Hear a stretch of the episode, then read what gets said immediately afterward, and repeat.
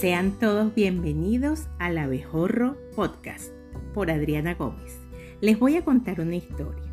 Ella es una mujer extraordinaria que tenía un sueño que otros llamaban imposible.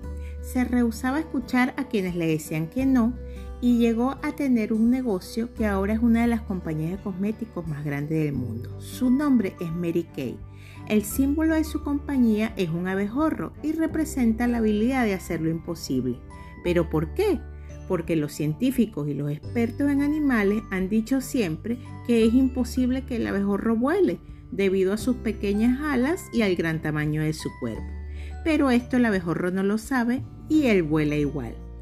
Bienvenidos al Abejorro Podcast.